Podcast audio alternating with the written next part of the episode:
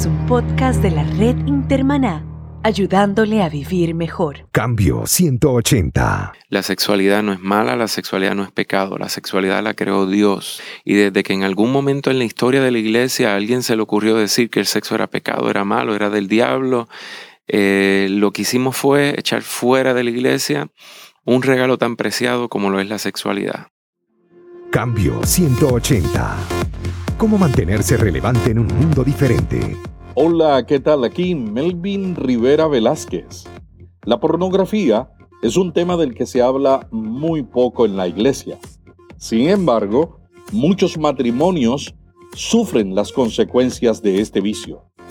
¿Cuáles son las consecuencias de la pornografía en el matrimonio? ¿Es el placer el único fin de la sexualidad? ¿Cuál vicio es más difícil de romper? ¿La adicción a la pornografía o la adicción a drogas? En el programa de hoy dialogamos con un profesional especializado en la adicción a la pornografía. El doctor José Francisco Colón es puertorriqueño, consejero certificado, pastor, con una maestría en teología y director del ministerio Espíritu, Alma y Sexo. Esta edición de Cambio 180 es auspiciada por cristianos.com, un blog con recursos para vivir mejor. Cambio 180. A partir del 2001, cuando yo comencé a hacer los estudios graduados, tuve la oportunidad de asistir a un congreso que se realizó en Puerto Rico.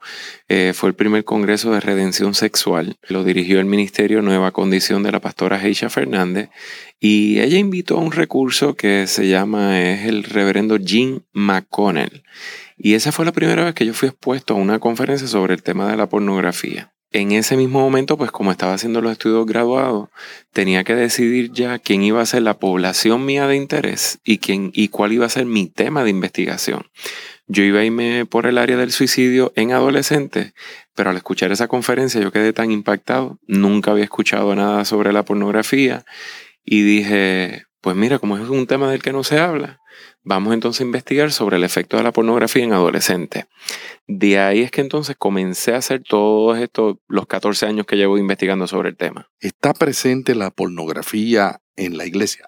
Totalmente. Eh, como dice Tim Clinton, el presidente de la American Association of Christian Counselors, eh, la diferencia en consumo de material pornográfico entre personas cristianas y no cristianas es ninguna.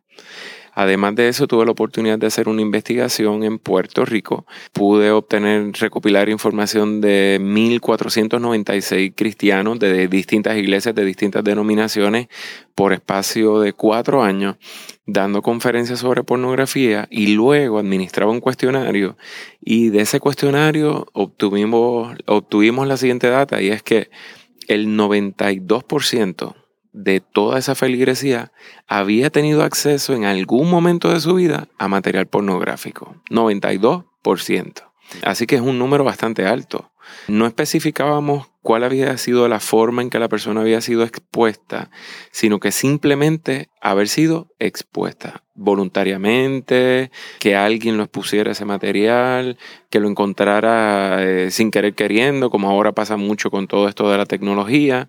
Y de ahí fue que obtuvimos estos datos y lo más que nos sorprendió fue que la edad promedio en que un niño varón ve su primera pornografía es a los 10 años, las niñas a los 12 y el 95% de los que lo habían visto eran menores de 18 años. ¿Y en el pastorado, cuál es la situación de la pornografía? Según las estadísticas de la página del pastor Rick Warren, que es pastors.com, él dice que más del 50% de los pastores tuvo acceso a material pornográfico en el pasado año, que fue cuando él hizo ese estudio, y más del 30% de esos pastores habían tenido acceso a material pornográfico el mes, e, ese mes anterior.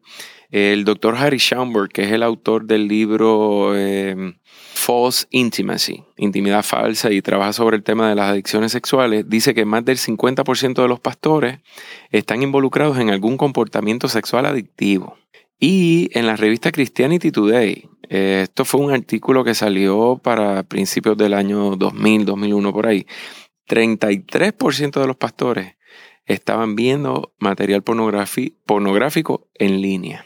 ¿Qué hace que un cristiano busque la pornografía? Varias cosas. Yo siempre me enfoco, nuestro ministerio es un ministerio educativo y lo que procuramos es educar, por eso mi texto favorito es Oseas 4.6, mi pueblo perece por falta de conocimiento. Una de las razones por las cuales tenemos personas cristianas buscando este tipo de material es por la falta de educación en el área de la sexualidad.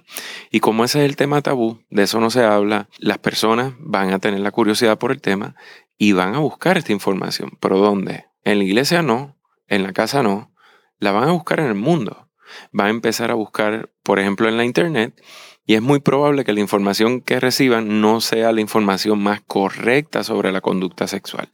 Y ahí es donde pueden encontrarse con todo esto de la pornografía. Segunda razón por la cual la gente tiene acceso al material pornográfico es porque se le conoce como el pecado oculto. Las personas en, la privacidad de su aposento, en la privacidad de, de sus espacios ¿verdad? personales, eh, a través del Internet tienen acceso a todo este tipo de material. Y ahí es que se da un fenómeno que se llama la desindividuación, donde la persona, por más valores cristianos que tenga, puede tener los mejores valores del mundo, pero ¿qué sucede? Desindividuación significa que el individuo deja de ser el individuo. Y como para uno poder valorar los valores, perdonando la redundancia, es necesario que haya alguien observándote, evaluando tu, tu, conducta. Y como las personas están aisladas en su cuarto, en su lugar aislado, como no hay nadie que los esté mirando, pues ahí los valores no valen. Y yo puedo entonces darle rienda suelta a toda esta expresión de la sexualidad a través del Internet. Las personas pierden las inhibiciones y siguen haciendo todo este tipo de actos pensando que como yo lo estoy haciendo aquí, nadie me está viendo y continúan. Y por último, el factor anonimato. Como la persona está allá en la privacidad de su cuarto, a través del Internet, está conectado con todo el mundo pero está físicamente aislado de todo el mundo. Y ese anonimato de que nadie sabe quién soy yo, y yo entro y busco, que no es como antes, que para uno buscar el material pornográfico tenía que ir a, un kiosco de revista, a un puesto de revista, comprar la revista, alguien me está viendo porque le estoy pagando a alguien y si me ve, si me identifica. Eh, si quería alquilar una película porno, pues entonces tenía que ir a un club de video, alquilar el video también ya ahí alguien me está viendo. O si quería ver pornografía, lo que estaban antes eran los cines. Y, la persona ahí se exponía públicamente a que lo pudieran identificar. Pero ahora con toda la facilidad del Internet, como nadie lo está viendo, se mantiene anónimo y pierde los valores. Uno de los problemas más grandes, y yo también como padre lo pasé, es el paso de uno decidir conversar sobre la sexualidad con los hijos. ¿A qué edad uno debe conversar sobre la sexualidad con los hijos? La sexualidad o la educación sexual, eh, erróneamente pensamos que la educación sexual solamente se da a través de la dinámica del diálogo, de un libro, de hablar de algún tema. Pero la sexualidad es algo que nosotros aprendemos y modelamos. Por ejemplo, un niño a partir de los 18 meses tiene la capacidad de aprender lo que es el recato, lo que es el pudor, lo que es yo proteger mi cuerpo, proteger mi desnudez, porque esto es algo privado, no es para estarlo exponiendo. Y si los padres desde esa tierna edad de 18 meses no le enseñan a los niños a cubrir su desnudez, ya eso es parte de la educación sexual.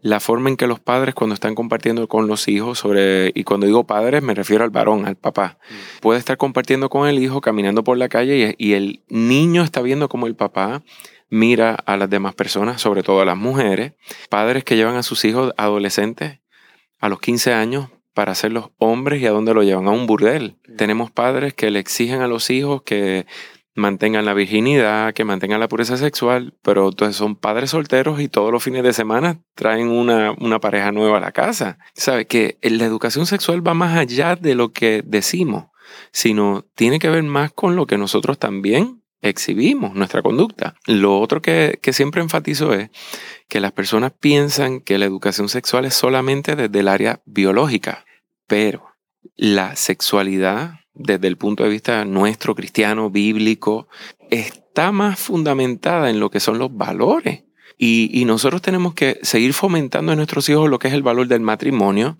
de la pureza sexual, de la virginidad, de lo que es la dignidad del ser humano, el respeto, lo que es la fidelidad, lo que es el amor.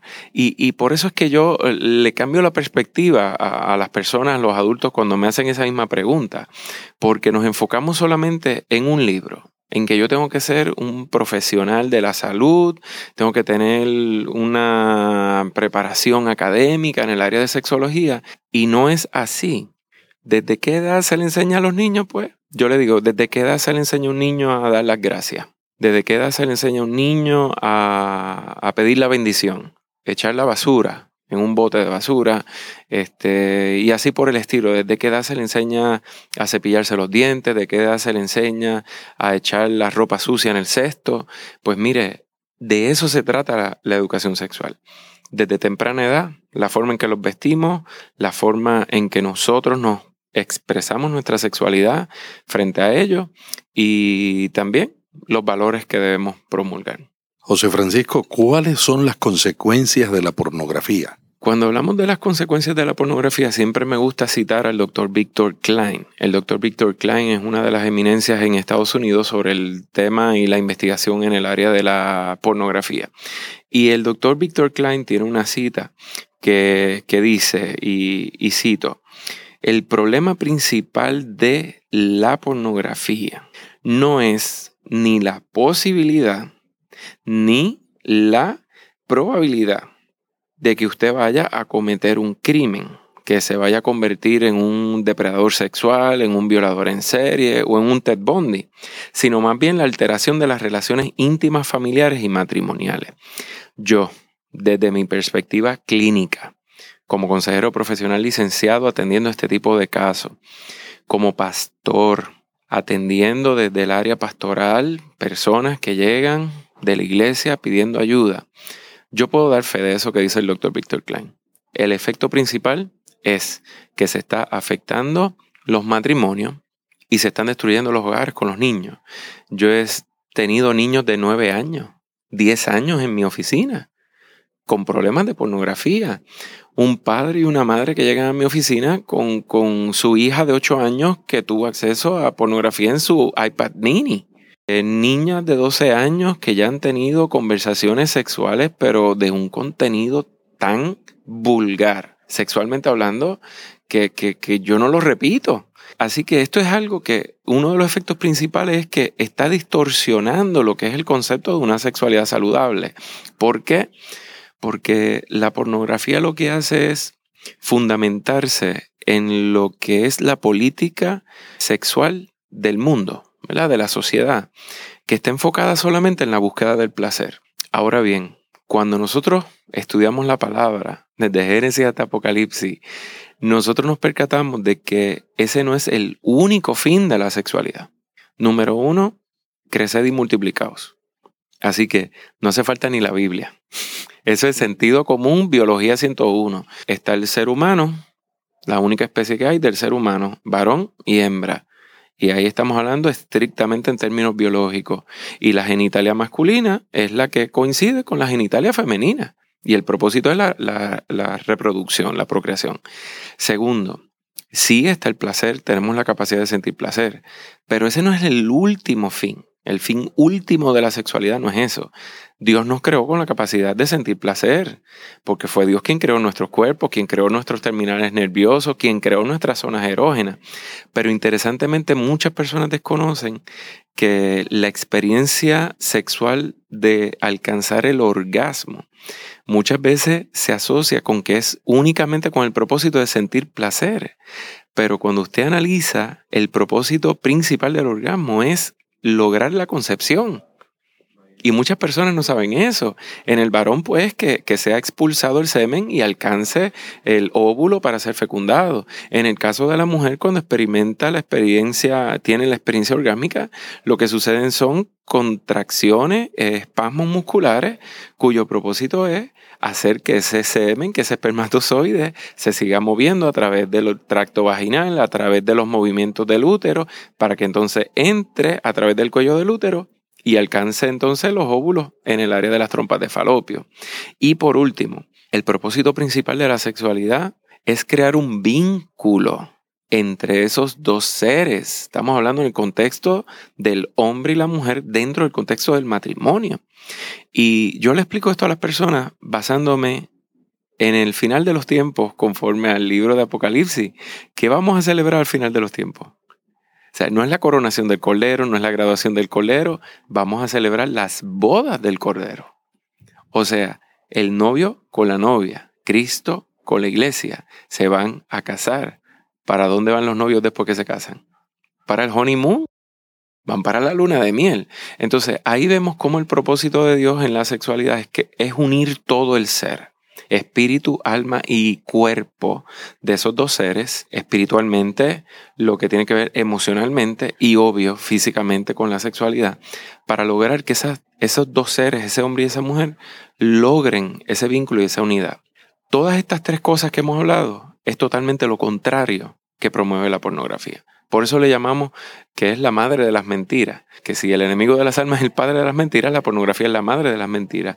Porque a lo que va dirigido es al sexo egoísta, a yo satisfacerme solo, a yo buscar solamente mi satisfacción a expensas de los demás, a expensas de cometer actos de abuso sexual, a expensas de obligar a mi cónyuge a hacer algo en contra de su voluntad, a expensas de incluso incurrir en actos ilegales en el área de la sexualidad. ¿Por qué? Porque solamente el sexo es para mí. En la pornografía no se llega a la reproducción, no hay, posibilidad de usted llegar a la reproducción. En la pornografía tampoco se crea ese vínculo entre ese hombre y esa mujer. Nunca vas a escuchar un actor porno decir, I love you, honey, darling, sweetheart, my love. Nunca va a haber ese tipo de diálogo, de querer establecer una relación.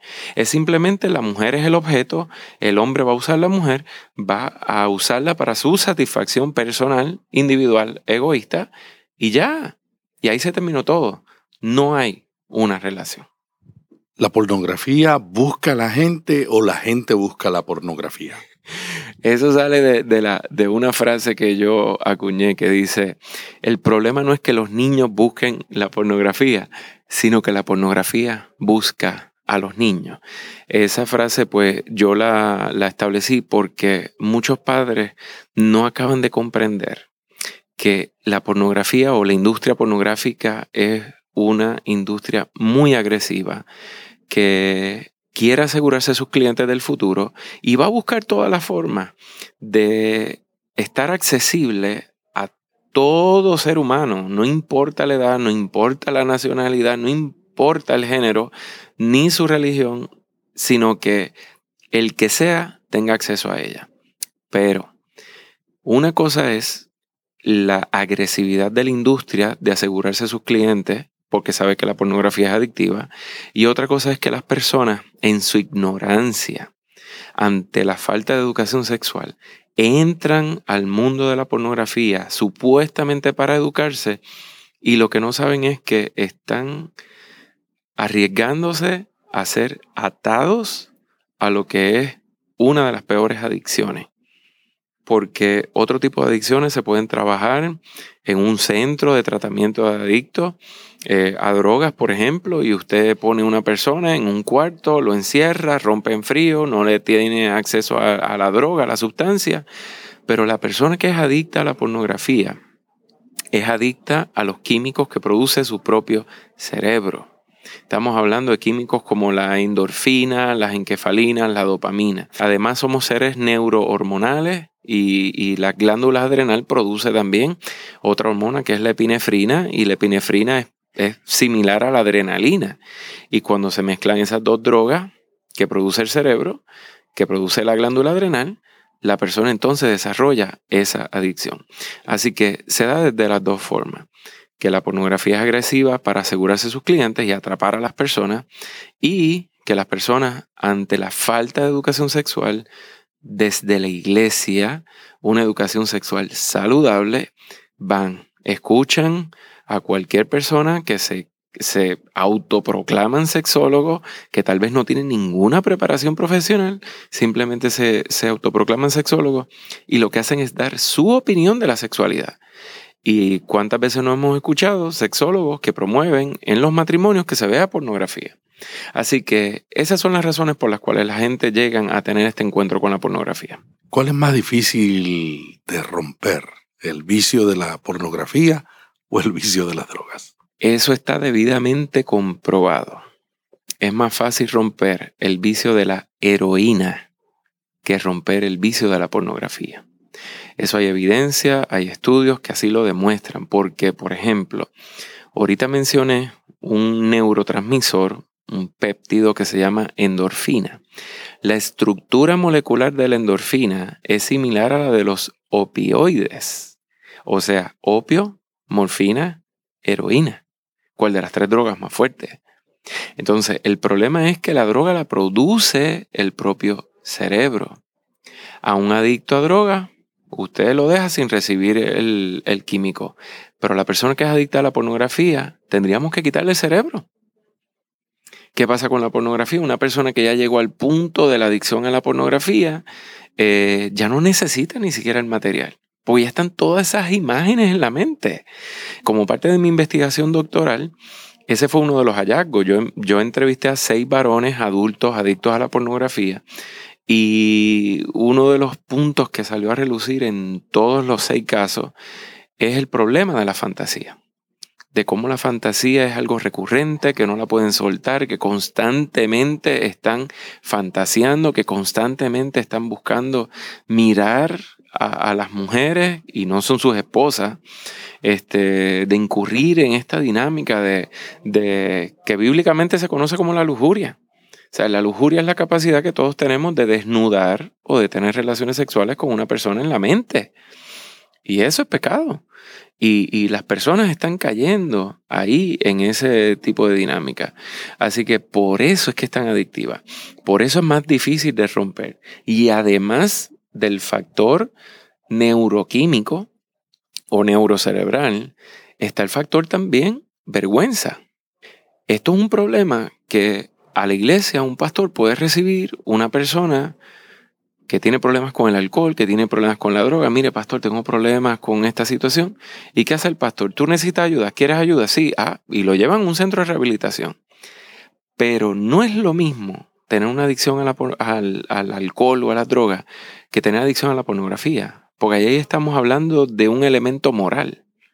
Y la persona por la vergüenza, por los sentimientos de culpa, no se atreve a ir donde un profesional, mucho menos se va a atrever a ir donde su pastor a decir que tiene ese problema. Si es mujer, peor todavía. Aunque en mi experiencia clínica, cuando yo comencé a atender pacientes, eh, yo pensé que yo iba a tener filas de varones en, mi oficina, en las puertas de mi oficina, pero fue todo lo contrario, eran féminas, porque la mujer está más abierta a buscar ayuda.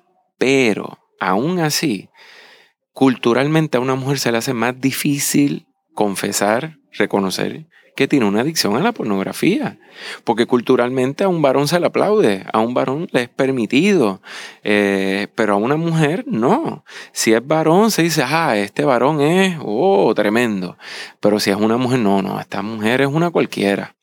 Y, por eso es que a las personas se le hace más difícil todavía salir del vicio de la pornografía.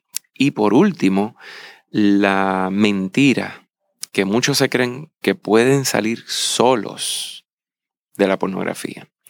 Pero la realidad es que no pueden. Esto es un problema que no se puede resolver solo. Hay que buscar ayuda profesional y sobre todo hay que fortalecer la vida espiritual. Eso está debidamente comprobado. Todo lo que son los grupos de 12 pasos están fundamentados en unos principios espirituales. Los 12 pasos de los 12 pasos, siete mencionan el nombre de Dios. ¿Qué hacen los 12 pasos? Cuando usted lo resume, es el primer y gran mandamiento. Amarás a Dios sobre todas las cosas y a tu prójimo como a ti mismo. ¿Qué hacen los pasos? Primero, restablecen tu relación con tu Creador. Reconocer que yo solo no puedo, que necesito a alguien mayor que yo. Segundo, buscan restablecer tu relación contigo mismo. Tú entender tu situación particular, tú entender cuáles son tus defectos de carácter, cuáles son tus problemas sin resolver y, y. Y tercero, una vez ya tú entiendes cómo dependes de Dios, cómo tú debes sanar y resolver esos asuntos, entonces te puedes relacionar saludablemente con otras personas. Y al final de los 12 pasos, los últimos dos pasos son pasos de mantenimiento, donde la persona va a procurar seguir fortaleciendo su vida espiritual, sus ejercicios espirituales y por último, dar testimonio de lo que ha ocurrido en su vida desde que participa de estos grupos, desde que ha fortalecido su relación con Dios. Por esas razones que a la gente se le hace tan difícil. Y otra desafortunada situación que estamos viviendo es que no hay muchas personas preparadas en el área. Yo le invito a que usted busque, levante el teléfono, llame a todos los psicólogos, consejeros profesionales, psiquiatras, profesionales de la salud mental y trate de identificar cuántos de ellos están capacitados en el área de las adicciones sexuales o de la pornografía. Muy pocos, por no decir ninguno.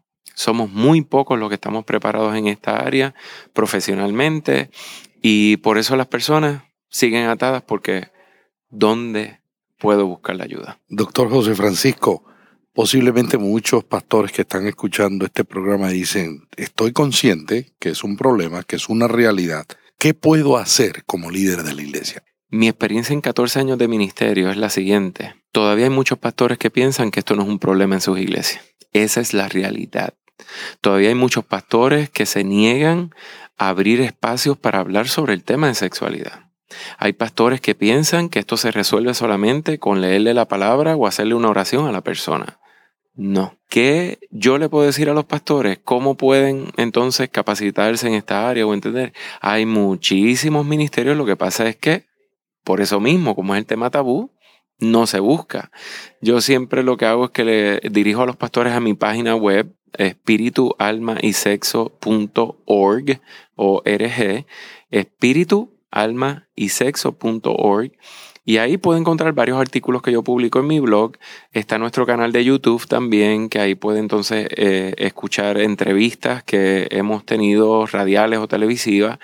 Y también les invitamos a, acceder a nuestra página, nuestro fanpage en Facebook con el mismo nombre, Espíritu, Alma y Sexo, donde nosotros constantemente estamos subiendo a nuestro muro ministerios, organizaciones cristianas que están uniendo todos sus esfuerzos para lograr ayudar a nuestras iglesias, a nuestros pastores, a nuestros líderes a trabajar con el tema. Puedo recomendarle autores como Mark Laser, él tiene varios libros buenísimos sobre el tema, cómo sanar las heridas de la adicción sexual, es uno de esos libros.